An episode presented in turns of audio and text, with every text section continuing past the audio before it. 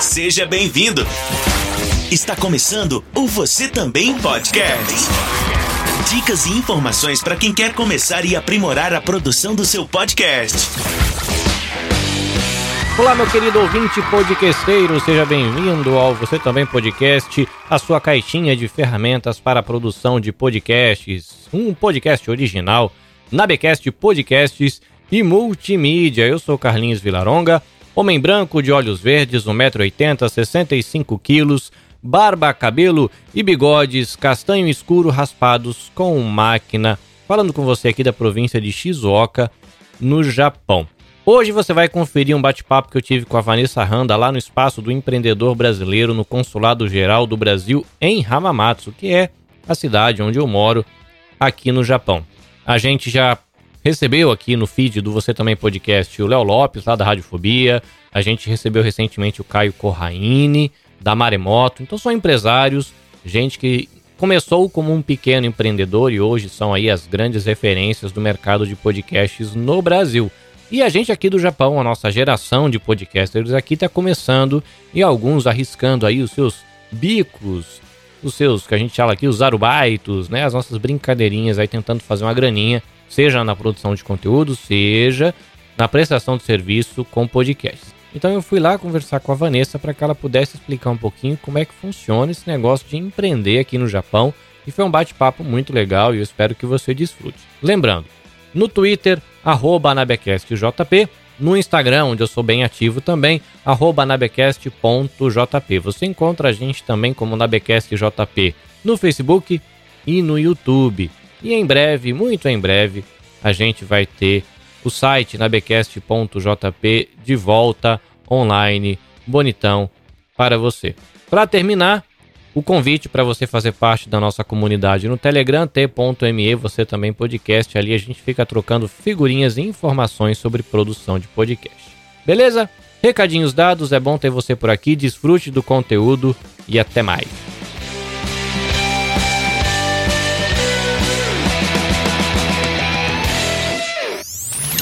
Você Também Podcast.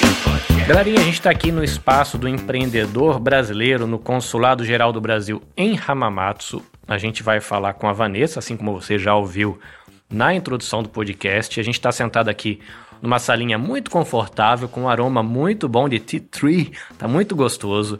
A Vanessa, ela é uma descendente de japonês, tem um pouquinho de traço de japonês ainda, cabelo ondulado curto, está com óculos oval. Ela está usando vestido preto de bolinhas e um colar dourado, que se eu não estiver errado, Nossa Senhora Aparecida, muito bem. Então, para você aí que é deficiente visual ou que tem baixa visão, você vai ter um pouquinho aí de imagem de quem é a nossa convidada de hoje. Vanessa, então bem-vinda ao Você Também Podcast. Obrigada, obrigada pelo convite. É sempre um prazer estar falando aqui sobre o meu trabalho, né, sobre esse espaço que o Consulado do Brasil em Hamamatsu é, preparou especialmente para os brasileiros que querem empreender aqui no Japão. Muito bem. Então, para quem não te conhece, né, a gente está aqui na região, o pessoal lhe conhece, mas a gente tem ouvintes lá em Saitama, tem ouvinte inclusive no Brasil.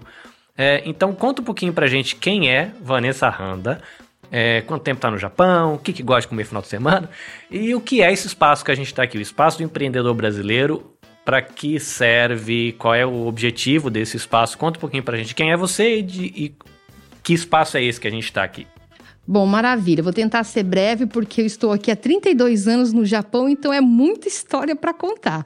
Então eu vim para cá muito nova, com 14 anos, assim como a maioria dos brasileiros que vieram aqui na década do início de 90 para ficar dois anos e voltar. E nessa já estou há 32 anos. Sou é, é, filha de, de uma brasileira não descendente, pai Nikkei, segunda de quatro irmãos, né, que são maravilhosos, casada com outro descendente brasileiro, três filhos maravilhosos.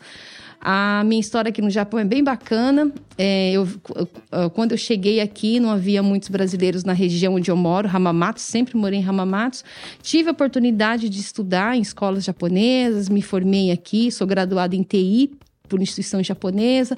Ao longo da vida, fui fazendo outros cursos, me formei em gestão, é, é, processos gerenciais pela Unip, não sei se eu posso falar o nome das empresas. Pode, pode, aqui, não tem né? problema. É, foi muito bacana. Depois eu fiz pós-graduação em Direito Previdenciário e assim vai. Faço vários cursos, gosto muito. E dentro desse período de 32 anos aqui, mais de 20 anos eu me dediquei a trabalhos voltados à comunidade brasileira. Né? Então, trabalhei por é, instituições governamentais do Japão, né? Trabalhei como tradutor e intérprete em tribunais, trabalhei em centros de informação e orientação aos estrangeiros. E aqui no consulado eu estou desde 2011. Desde 2011. Faz mais de 10 anos. Já faz mais de 10 anos, isso. Inicialmente eu, traba... eu era funcionária, digamos assim, contratada mesmo. Em 2017 engravidei do meu terceiro filho, me ausentei durante o ano e retomei como consultora. E, e nesse local que, que nós estamos aqui, que como já foi dito, com aroma gostoso, né? Eu, eu, deixo sempre preparado aqui para recepcionar os brasileiros que vêm me consultar aqui. Falamos sobre empreendedorismo, que é, é, é como se fosse um mini Sebrae, digamos assim, que é para atender a comunidade brasileira, não somente aqui da nossa região, da, da jurisdição de Hamamatsu, é, Shizuoka, aliás, mas também do Japão inteiro. Então, a gente faz atendimentos online, telefônico, por é, presencial, três vezes por semana. E também, né, só para completar aqui, é que o nosso amigo estava saindo aqui, então fez um barulhinho, achei que ele não conseguisse abrir a porta. E, e também sou, além de consultora na, na parte de empreendedorismo, eu sou consultora previdenciarista, formada na área, como eu disse, e trato da aposentadoria dos brasileiros aqui no Japão, é, relacionada ao sistema brasileiro como japonês.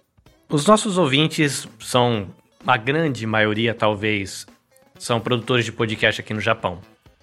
E a galera sempre sonha em conseguir empreender nessa questão de produção de conteúdo. Tem alguns ouvintes que, além de produtor de conteúdo, estão querendo empreender na prestação de serviço. Né? Então tem gente estudando programação para site, tem gente querendo editar vídeo, tem gente é, assim como eu, tem alguns que estão prestando serviço de edição de podcast.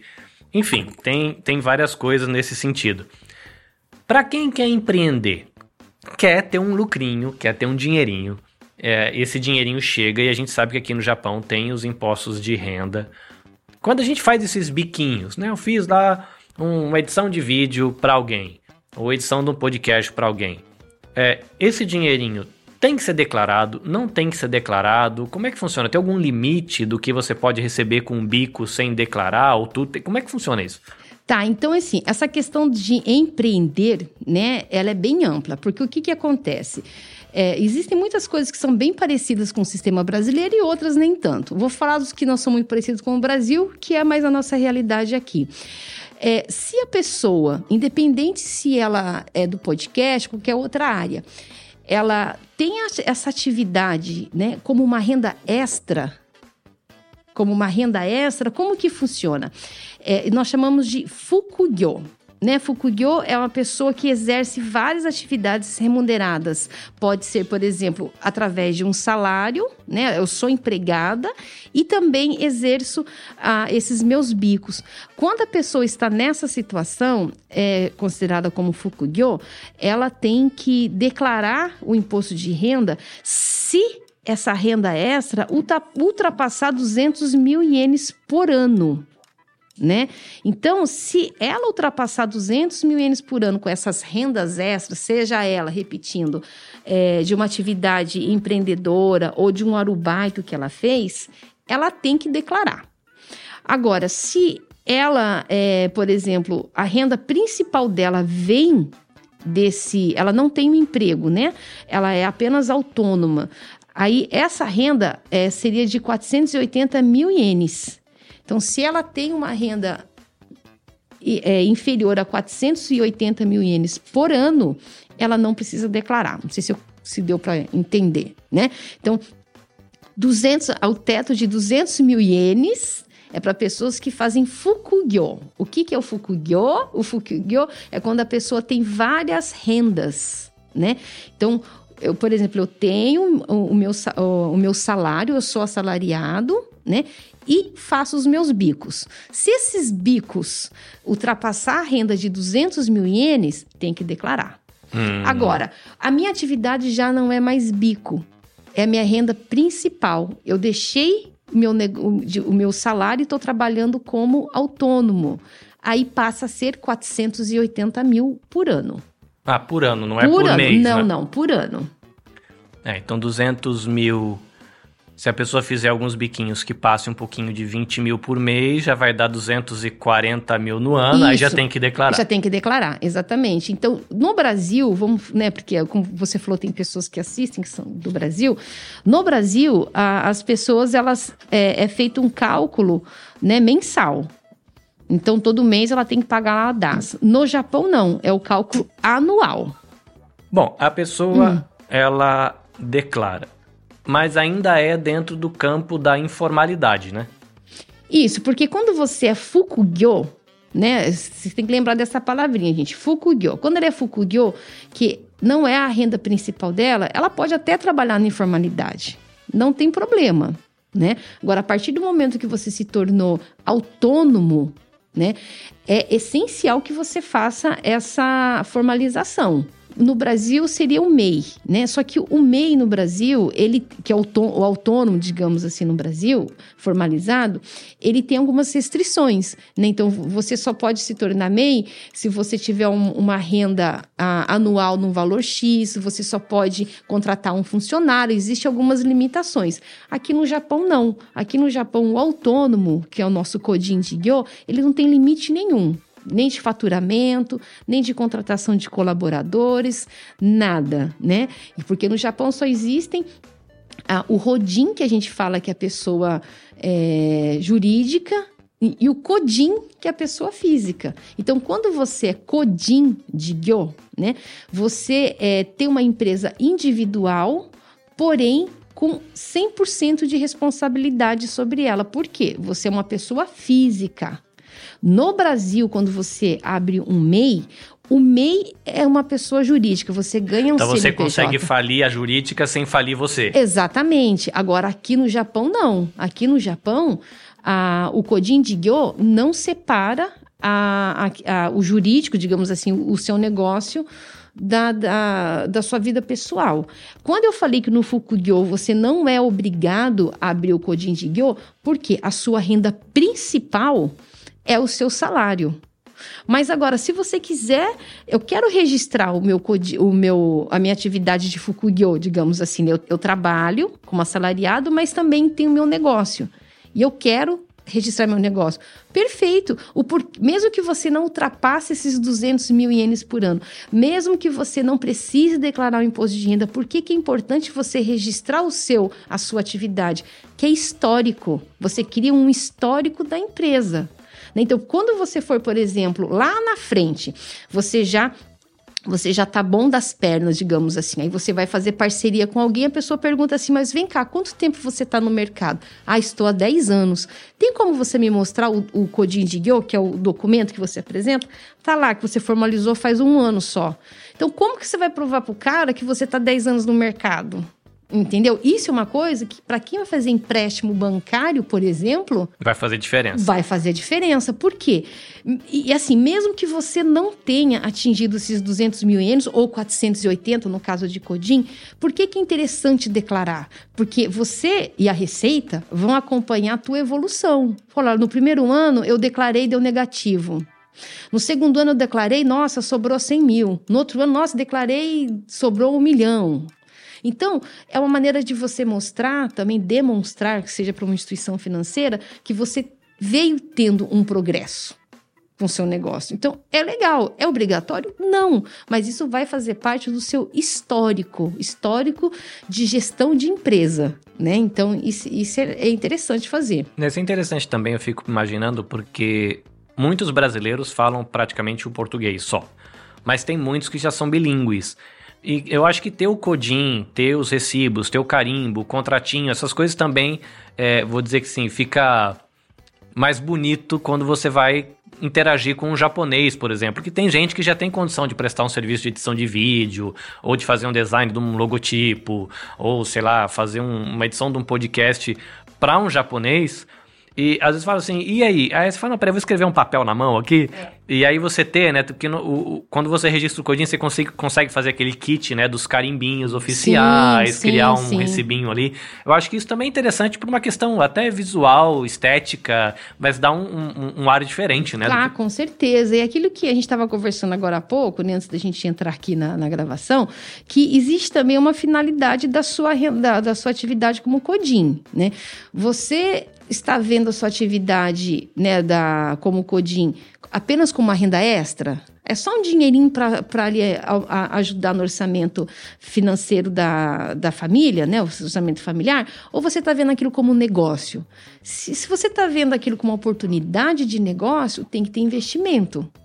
Né? O investimento nessas coisas, na profissionalização sabe, na, na, de você transformar a sua empresa, mesmo que seja de uma pessoa só, que seja de por 10 mil ienes, que é um serviço que você vai prestar, com uma coisa profissional. Então, quando você contrata, você sempre tem que pensar assim: quando você contrata uma empresa para fazer um serviço para você, o que, que você espera dela? Você espera um cartão de visita, você espera um, uma proposta, um orçamento, você espera um recibo com carimbo, que aqui no Japão é carimbo, ou você pode digitalizar também. Não necessariamente o Japão está meio que abolindo o carimbo com o tempo, acho que vai vai deixar de existir. Então é você profissionalizar aquilo. E hoje em dia tem tantos recursos gratuitos né, na internet para você fazer isso, um, até modelos de propostas de orçamento, modelos de notas fiscais, modelos de recibo. Então, ah, não sei japonês, não tem problema. Faz numa versão em inglês ou você pede para alguém fazer bilíngue. Eu acho incrível, eu adoro quando eu recebo um, alguma proposta ou algum é, orçamento, qualquer coisa assim, bilíngue né? Aquilo dá um ar de que, olha, eu consigo atender os dois mercados, né? Pode ser bilíngue português, japonês ou japonês, inglês, tanto faz. Ou faz duas versões, né? Isso aí, shoganai, né? Cada um, shoganai fica, tanto faz, assim, né?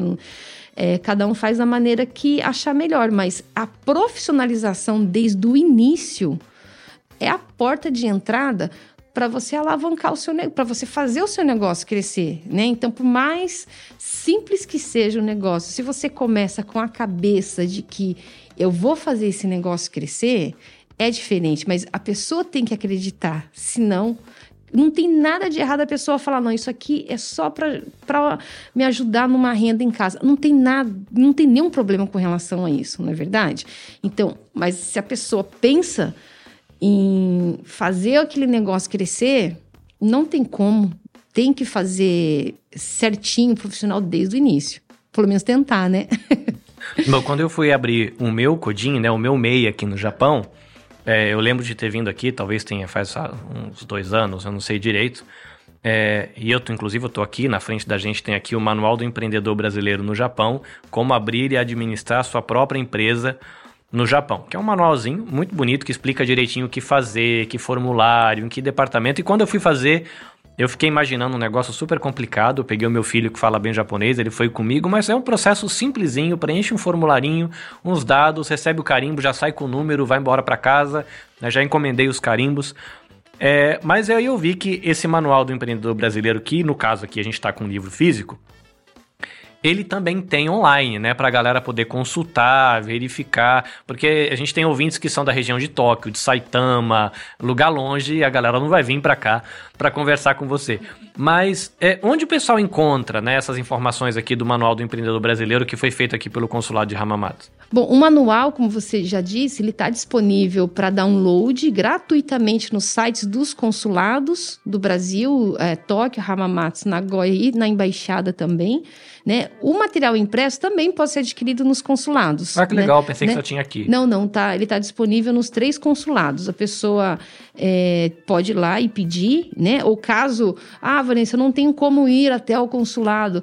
Manda um e-mail para cá, a gente vai deixar os contatos. Eu mando por Taquiubim, só que a taxa de, de, de, de transporte fica a, a, a para a pessoa que fez a, o, o, pedido. o, pedido. Só que, obviamente, o material não tem custo, né? E ele pode fazer esse download lá. Nesse material, a gente fez. É um material de quantas páginas? Até eu nem. São tantos materiais que a gente faz aqui. Esse aqui tem 99 páginas. Então, ele fala desde o passo a passo de como você abrir é, é, o seu negócio, a diferença da empresa jurídica com a empresa física aqui no Japão as modalidades de declaração de imposto de renda, que é uma coisa que é bem interessante a pessoa saber, por quê? Quando você falou, né, que os japoneses gostam das coisas muito organizadinhas. Lembra que eu falei que no Brasil, quando você abre o MEI, você se torna uma pessoa jurídica, uhum. né? E, e, fica separadinho lá. E quando você faz um MEI no Brasil, automaticamente as pessoas já, já te veem como uma empresa. Não é verdade? Ele é uma empresa, né, autônoma tal. Aqui no Japão, quando você fala que é Codin, eles te veem como uma empresa, mas assim, uma empresa iniciante, um, um autônomo, um, um freelancer ou né, uma pessoa que está começando, e um CODIN como empresa, como empresa individual. Vamos, vamos melhorar essa minha explicação aqui. Que no Brasil, lembra que a gente falou, tem né, o, o, formalizado e não. Aqui no Japão, o CODIN, ele é dividido em dois grupos, tá? Então, existe o CODIN que faz a declaração branca, que a gente fala que é a declaração simplificada. É a simples, é aquela de boteco. Faz um controle que o que você vendeu, você anota no caderninho, o que você gastou no caderninho, passa a régua, o que sobrou é o seu lucro. Esse é aquela controle financeiro mais simples que existe, que tem que ter. Então, essa geralmente, a branca, é para quem está começando, né, não tem muita experiência com gestão, ou é freelance, esporadicamente, aquela coisa toda. Então, quando você fala, ah, eu sou codinho e tem declaração branca, as, pessoas, as pessoas automaticamente falam, ah, ele é iniciante, ou não tem muita habilidade com gestão. Quando você faz a declaração azul, que a gente fala, né, que na verdade o papel é verde, mas eles falam azul. A declaração azul é como, é, como se fosse o MEI daí no Brasil, como são as mesmas obrigações de uma empresa jurídica. Você tem que ter controle de nota, você tem que ter a, a, a, contabilidade duplicada. Então, por exemplo, assim, aquele que eu falei na branca, que você só faz um controle entrada e saída, passa a régua e é o resultado, já na azul, na declaração azul, é realmente a contabilidade de uma empresa. Você tem que ter o controle só de entrada, o controle só de saída, o controle de estoque, o controle de venda, o controle disso, o controle da aquilo e depois no final junta tudo, né? Obviamente que existem nomes técnicos para isso, mas eu não vou ficar falando isso agora, né? Que é para todo mundo poder entender. Então, são, isso a gente chama de contabilidade duplicada, a mesma informação em vários lugares. Né? E para azul, você tem que fazer o controle do seu. É, é um inventário que a gente fala. Então, você tem que apresentar todos os bens que você tem. Né? Então eu tenho um carro, eu tenho dinheiro no banco, eu tenho isso, eu tenho aquilo. Então, lembra que eu falei que é, a, a, o, o Codin aqui, você é 100% responsável pelas perdas e ganhos, né? Então você é responsável, se você a falência, fale junto, né? Então, por isso que quando você fala que faz a declaração azul, eles já te veem como uma empresa individual. Quando você faz a declaração branca, eles te veem como um autônomo. Se fosse, fôssemos explicar assim, de uma maneira mais simples, né? Porque no, no Brasil seria o EI, né? Então, é o MEI e EI, né? Assim, então aqui seria mais ou menos dessa forma. Então, é difícil fazer a declaração azul? Não é, não é fácil, mas também não é um bicho de sete cabeças. Né? Para um freelancer, uma pessoa que está começando, é melhor levar o ano, ou os primeiros anos, talvez, se for um servicinho aqui, um acolá, é, geralmente, levar no branco é para não complicar. Isso, né? Exatamente. Geralmente, para quem tem um trabalho esporádico, né, um freelancer e tal, faz o branco, porque quê? A atividade principal, a renda principal dele não é o, o freelancer. Uhum. Ou às vezes é, porque hoje em dia muitas pessoas trabalham como freelancer para várias empresas, né? Então, é, se ele pretende que as pessoas vejam ele como uma empresa individual, ele o interessante é que ele faça azul, né? Então, ele, geralmente, quem parte para azul contrata um contador, ou tem noções básicas de contabilidade, né? Ou, é, hoje em dia, existem vários softwares aí que você só faz o lançamento, o software ele já faz toda Calcula a contabilidade para né? você. Tudo, tudo. Você só lança as suas notas os seus recibos, o seu faturamento tal, e ele faz o próprio, a, a sua própria contabilidade. E já sai até o papel impresso para você fazer declaração de imposto de renda. Mas assim, tá tudo em japonês, né? Tá tudo em japonês. E, e geralmente softwares não são, aqui no Japão, não são tão simples de manusear. Então, dependendo, é mais fácil você contratar um, um contador mesmo para fazer para você. Mas o que, eu, o que a gente fala pro pessoal aqui, não é deixar a, a vida contábil da sua empresa na mão de um contador. O contador ele apenas vai fazer o lançamento de todas as suas notas ali, né, e fazer sua declaração de empresa, da sua empresa. Agora, a gestão financeira quem tem que fazer é o dono do negócio. Né? Então, é isso que muitas vezes as pessoas se perdem, mesmo sendo freelancer. Ele vai trabalhando, vai fazendo e deixa para fazer a declaração. Só pensa na contabilidade quando chega o momento de fazer a declaração de imposto de renda. E não é, gente. Contabilidade você tem que fazer ali mês a mês. A cada três meses, faz uma análise para ver se você não está trocando seis por meia dúzia. Se, até para você é, ter uma noção de quanto você vai poder investir, né? Porque não é, o Japão não é diferente do Brasil. Né? Eu estou escrevendo um material ali do, do nosso curso, é, uma pesquisa ali sobre a vida de empresas, pequenas empresas no Japão. Né? Então, eu não lembro os nomes exatos ali, que é, tá, é muito fresco. Mas, assim, a morte das empresas aqui acontece muito rápido no primeiro ano, para quem é Codim. Depois, em cinco anos, eles, eles fazem uma estimativa de um, cinco e dez anos. Então, é muito grande a queda das empresas aqui no Japão. Né? Eu não vou passar os detalhes aqui porque eu estou pesquisando ainda, estou traduzindo. Mas assim, eu assustei né? O porquê que é, um número X de, de codins ou pequenas empresas abrem em menos de um ano, mais da metade cai, cai, digo assim, fecha, e no próximo ano outra metade cai e daqui 10 anos de não sei quantas milhões ali sobra nem 2% há muito tempo atrás, conversando com alguém, e a pessoa estava explicando justamente assim, falar o Japão com essa questão de ter esse limite de no máximo 200 mil, às vezes quando a pessoa está começando, né, nem chega nesse valor, ele falou, olha, é, a, o Japão é tão bonzinho e também ao mesmo tempo sabe que, que tem esse número alto de morte de negócios no, que você nem precisa registrar, porque às vezes o negócio não vai nem vingar um ano, exatamente, né? Exatamente, exatamente. Então, assim, aí, né, na matéria do, do, do site que eu estou lendo ali, que é como se fosse uma agência de pequenas empresas do Japão. É do site do Japão mesmo, do governo, né? É agência de pequenas empresas no Japão. Lá ele relata o seguinte, de que essas mortes acontecem na maioria das vezes por falta de planejamento. Você imagina, japonês, quando a gente fala japonês, é tudo planejado, muito planejamento, né? Eu falei, como japonês planeja, né? Mas por falta de planejamento. Então, eles pontuaram muito bem. Qual que é o planejamento?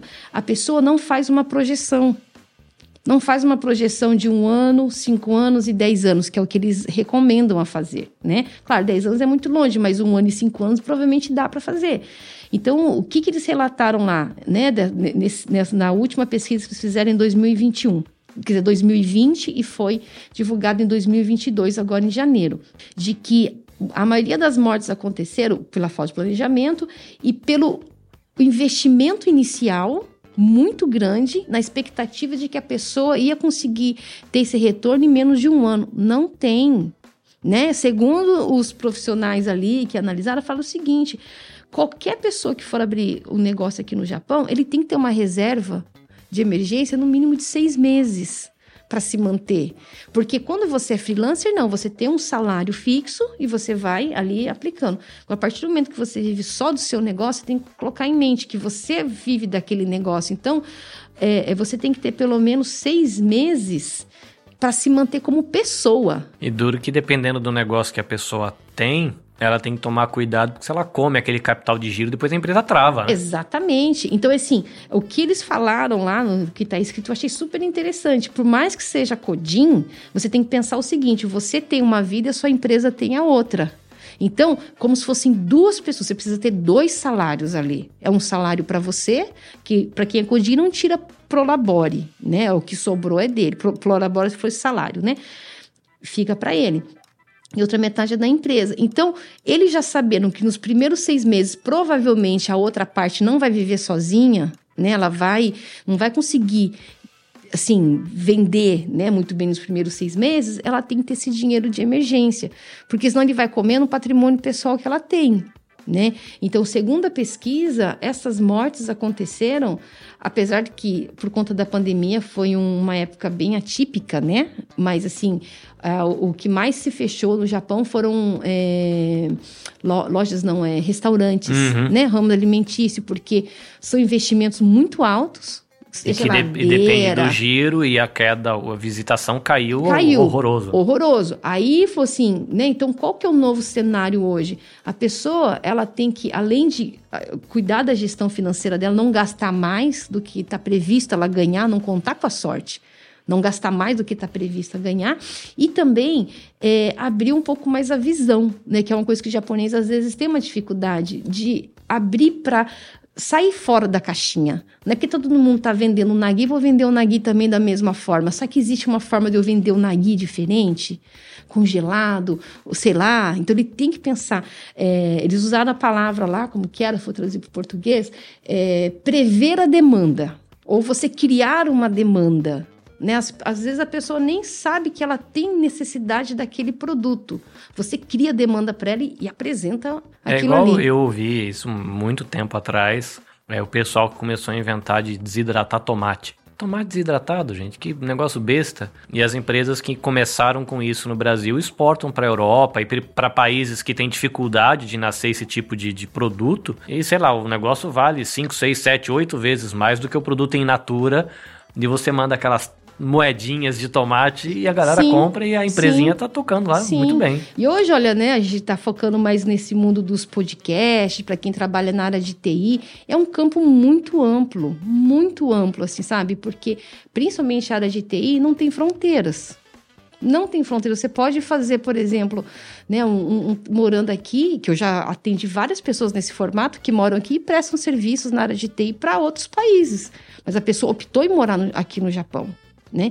Então é muito flexível. Aí você pergunta, pô, o cara tem que ter faculdade? Nada, gente. A maioria do que eu atendi aqui são pessoas que fizeram cursos técnicos, desenvolveram o inglês, uhum. né? Porque a maioria é inglês e trabalha dessa forma. Eu tenho um sobrinho que ele trabalha, se eu não estiver errado, com uma empresa, não sei se é americana ou canadense, mas ele curte viagem internacional. Olha, ele, ele bota o laptop debaixo do braço e vai para Europa, vai para América Latina, viaja com os amigos e de onde ele tá, ele consegue parar, fazer as reuniões. Às vezes ele brinca, tio, eu tô fazendo a reunião aqui de bermuda, chinelo e a camiseta da empresa, que né, precisa, tem uma, um, um uniforme que ele recebeu, que a empresa exige que usa nas reuniões, ainda que seja tudo online, porque ele nunca teve contato pessoal. Mas ele foi contratado, contrato assinado, carteira, tudo tudo online e internacional. E está funcionando. Sim, claro que às vezes esse formato de trabalho, é, por mais que seja remunerado, tenha liberdade, muitas vezes não é para o perfil da pessoa, uhum. né? Então, nessa, nessa pesquisa que eu estava lendo aqui, é, cresceu muito o número de freelancers, que saíram do, de, de trabalhos fixos como assalariados e passaram a prestar serviço para a própria empresa. Por quê? Por não aguentar o ambiente de trabalho, a carga horária de trabalho, a jornada, aquela coisa toda, né? Mesmo cientes de que poderia, por exemplo, a, a renda mensal anual dele cair, né? Mas ele buscou um estilo de vida próprio, né? E qualidade de vida de acordo com ali. Mas assim, segundo a pesquisa, fala que a maioria dos japoneses ainda não estão preparados para esse tipo de serviço. Eu acredito que os brasileiros também. Porque muitos brasileiros aqui ainda, é, principalmente os que vieram muito novos para cá, né? E hoje tá na faixa etária dos seus 40 anos e tal, os 30 e tal, é, já criaram uma rotina de trabalho de que ele precisa trabalhar oito horas, por mais que ele queira, tenha aquela vontade, ele ainda não conseguiu dar o passo. Mas se ele der o passo, ele vai embora. Porque assim, né, é, com as experiências que eu converso com o pessoal aqui, você vê que a pessoa tem toda a capacidade, mas falta um pouco de coragem, assim, para se jogar, né? Porque óbvio que a gente tem que planejar, né? Porque tem as despesas, tem as responsabilidades, principalmente para quem é casado, tem as responsabilidades, aquela coisa toda. Mas acho que falta o brasileiro acreditar um pouco mais no potencial dele, né? Porque não se limitar a essa, ah, eu não sei japonês, ah, eu não sei inglês, eu não sei isso, aquilo, só trabalho em fábrica, não tenho conhecimento nenhum. Gente, eu estava conversando antes da gente entrar no podcast, é, para quem só o fato de você viver no Japão já é uma escola muito boa, né, para você adquirir conhecimentos, até de sobrevivência mesmo, né, de, em certas coisas assim. Então a gente tem que buscar o melhor que a pessoa tem, o que é, o que está disponível, o que é possível para ela naquele momento. Se é um trabalho de fábrica, procure aprender, né, o porquê que estou fazendo aquilo, por que, que a linha é desse jeito, questionar o porquê, porquê, porquê. Vai fazer um curso de, de na área de TI aí, começa a pensar assim, o que, que eu poderia resolver? Porque existe uma diferença muito grande em você abrir uma empresa e empreender. Às vezes o pessoal se confunde nisso. Abrir empresa, qualquer um abre. É como você falou, é só lá no Zemo Show, né? Que é receita. Ah, vai, faz a abertura. 20 minutinhos tá feito. Sim, nossa, eu sou ótimo em contabilidade, faço toda a contabilidade, mas isso, você empreende. Empreende, empreender, gente, é inovar. É buscar demanda, sabe? É acreditar, é errar, é subir, é, sabe? É, é uma loucura, é uma montanha russa. Então, nem todo mundo está tá, ah, preparado para empreender. Está preparado para abrir uma empresa, mas para empreender, não. Então, ah, quando a gente faz os treinamentos aqui com os profissionais, né? Porque é, a gente sempre faz encontros aqui e traz profissionais de diversas áreas é, para falar sobre algum segmento e também traz né, é, pessoas que começaram a empreender e, digamos assim, pessoas de sucesso, né? Ninguém gosta de falar que tem um sucesso, que conseguiu algo diferente ou pelo menos conseguiu atingir o objetivo dele.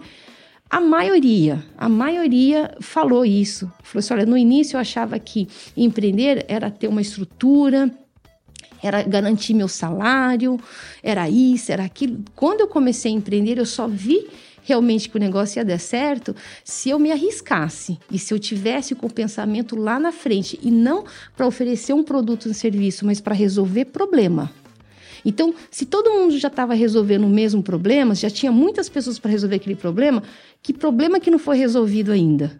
Vai caçar problema. Então, assim, vai caçar Esse problema. É, o, é, é, é, a única situação de caçar problema é bom, né? Exatamente. Vai caçar o problema. O que, que, o que, que problema que existe no mundo que ninguém resolveu ainda? Ou que problema que existe que as pessoas tão, estão é, resolvendo, mas não está 100%? O que, que eu posso melhorar naquele serviço?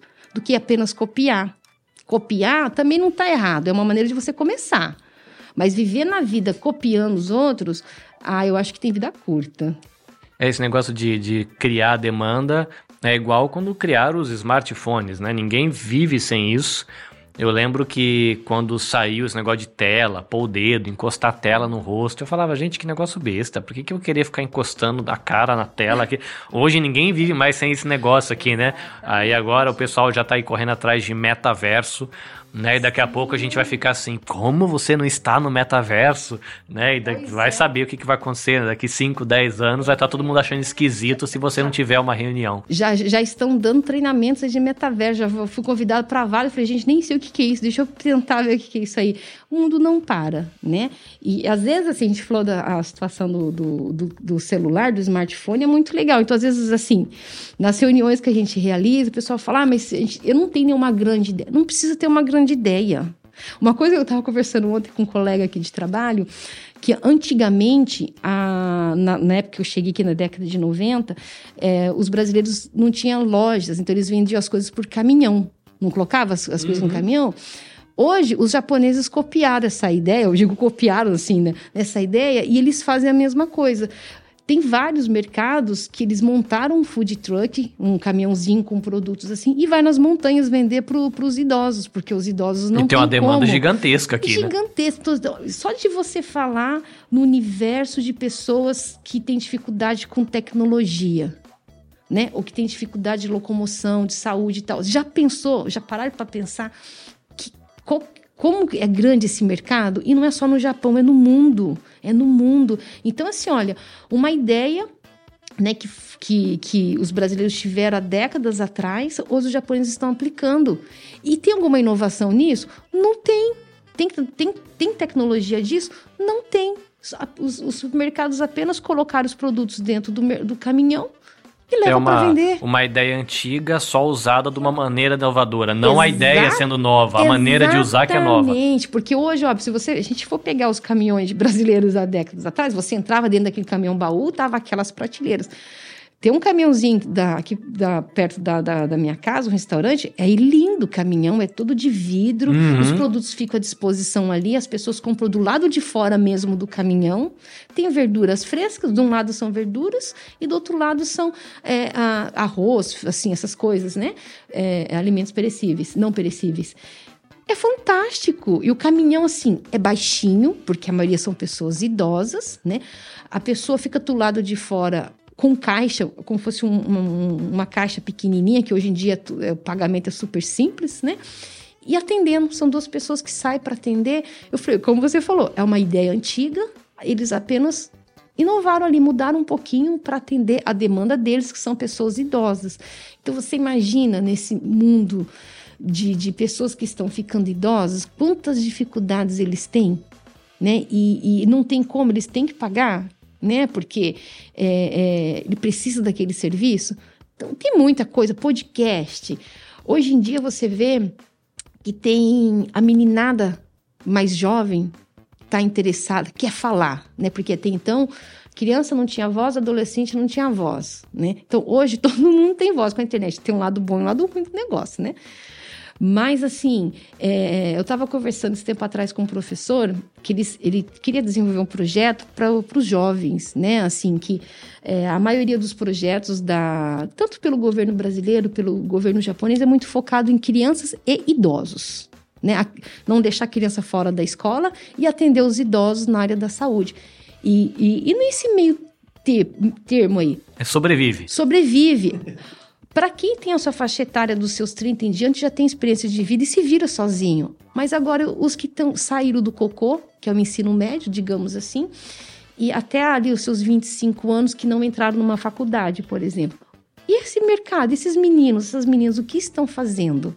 Né? Então, eles, principalmente quem está aqui no Japão, às vezes esses jovens, eles ficam meio alienados em questão de informação não é verdade? Então, conversando com esse professor, falou: poxa, poderia é, incentivar essa meninada a profissionalizar aquilo que eles gostam de fazer. O que, que é? É ficar no game, ficar no YouTube, ficar mexendo no computador, essas coisas. Então, por que não é, profissionalizar essa meninada, eles a fazerem aquilo, usando ferramentas que eles gostam tem conhecimento muito mais do que os próprios pais, só que não conseguem ver aquilo como uma profissão. Mesmo porque eu acho que nós, que sou que eu tenho 40, né? Então, a nossa geração cobra deles que eles vivam carreira do jeito que foi a nossa carreira, Sim, né? Exatamente, muito bem falado. Então, tem que ter aí também um, um mindset aí do, dos pais. Né, o incentivo dos filhos, porque hoje as carreiras tradicionais já não é o único caminho. Faculdades já não é o único caminho. Né? Hoje a meninada nem carro tem mais interesse em comprar. Né? É, você vê, né? Você está falando aí de produção de conteúdo, né? Digital, que é molecado. Quantos casos a gente não vê de pessoas contando a história, a pessoa deixou medicina, deixou engenharia e está vivendo da produção de conteúdo na rede social ou é, vendendo curso, vendendo Sim, capacitação. Só que, mas só que é aquele negócio também, né? Eu sou uma pessoa assim que sou muito ligada a estudo, né? E eu acho que o estudo leva você para qualquer lugar né? O estudo consciente. Então, quando eu falo no, não é o caminho único à faculdade, mas não, isso não quer dizer que não requer estudo. Hoje, para você ser qualquer coisa, você tem que ter conhecimento. E não é conhecimento apenas com a experiência, é com o estudo. Que para você poder conversar, argumentar com uma pessoa, você tem que ter fundamento naquilo que você fala, porque senão vira eu acho. Acho não é um fundamento, não é uma coisa para você discutir. Fica então, raso também, né? Muito raso. Né? Então, se você quer conversar com um cliente seu, por exemplo, você tem que ter fundamento naquilo que você está falando né? E, e um jovem que está começando, ele não tem tanta, tanta experiência ainda, então ele vai ter que no início se basear nos fundamentos. Lá para frente ele vai falar, olha, o fundamento é esse, mas na prática é essa. Aí ele vai ter bagagem. Mas enquanto ele não tem bagagem, ele vai ter que se basear no fundamento. Aí conversando com o professor, ele teve várias ideias legais, tal, né? E, e eu citei até o exemplo lá do quando você falou que estão fazendo, falando sobre política para molecada, tal. Não sei se você acompanhou que tem duas, o TSE, né, o Tribunal Superior Eleitoral, ele abriu um canal para duas jovens, não são só duas, acho que deve ser uma equipe maior, mas são duas moças jovens que são recém, é, estão graduando, acho que direito, assim, meninada de 19, 20 anos, né? Que eles falam sobre política, sobre voto, tudo, no jeito deles. Eu assisti, eu achei super bacana. São duas gurias que ficam lá no TSE, naquele ambiente escuro tal, que coloca luzes, coloca painel e fala, galerinha, é isso aqui, não sei quem, não sei quem.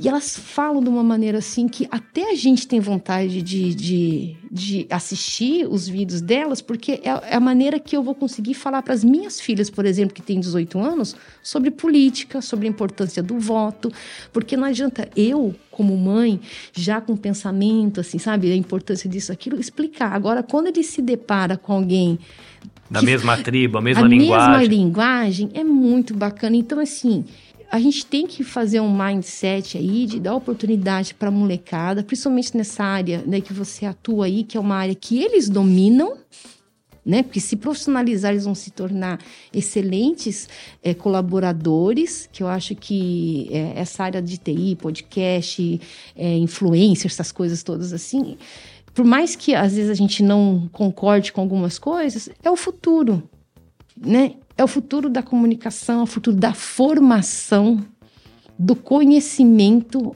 né? Antigamente eram os livros e o professor, hoje já não é mais. Então, do que lutar contra né, é instruir essa geração agora para que eles se tornem bons profissionais, para que a geração que está vindo depois deles já não passem pelas mesmas dificuldades que eles passam hoje né? Então, acho que a molecada que tá aí, ou mesmo o, os tiozinhos de 40, que nem eu também, 50, que quer investir nisso, porque é muito importante, né? Essa geração que, no caso de vocês aí, que são pioneiros nessa parte de podcast, que tem que dar direcionamento para a meninada aí, né? É, você falou de livro, eu lembrei de, um, de uma escola que eu estou acompanhando, trocando ideia com o diretor, e eu sei que a equipe lá já está pensando como é que eles conectam livro com livro online, aula online, plataforma EAD, podcast, na, no material oficial da escola. Sim. Então é interessante, né? Você imaginar que algo que era considerado brincadeirinha de nerd, hoje já tem escolas considerando o podcast, o vídeo, né? Já é muito comum, né? Sim, sim. Como escola. Bom, se nossos queridos empreendedores nipo brasileiros quiserem esticar essa prosa porque não entenderam alguma coisa, como é que eles acham o espaço do empreendedor brasileiro? Como é que eles acham a nossa conselheira aqui, Vanessa Ramos? Muita pretensão minha isso querer ser conselheira, meu Deus, somos todos aprendizes aqui. Aprendemos um com o outro. Então, para o atendimento presencial aqui, são as segundas, terças e quartas-feiras, das nove até as duas horas da tarde, no Consulado do Brasil em Hamamatsu, no quinto andar. Né? Então, fazemos também um atendimento é, telefônico, que é o 053 450 8130, né? E o e-mail, que é empreender.hamamatsu.itamaraty.gov.br itamaraty.gov.br. Isso. E tem a, a, o Facebook também, que vai com o nome Espaço do Empreendedor Brasileiro no Japão. Né? A gente também faz a comunicação por lá. E estamos à disposição aí para a gente fazer outros eventos. Devo perceber que eu gosto de falar bastante. Então, pode ficar tranquilo. Quando a pessoa vem aqui, eu, eu sou escutativa, tá? Eu deixo a pessoa falar. eu deixo a pessoa falar bastante. Muito bem, obrigado pelo bate-papo. Sempre que eu venho aqui, sou muito bem recebido. É um tempo muito divertido de aprendizado. Imagina, eu que agradeço. É isso, gente. Até a próxima. Até Sayonara. Você também podcast. Dicas e informações para quem quer começar e aprimorar a produção do seu podcast. Esperamos você no próximo episódio.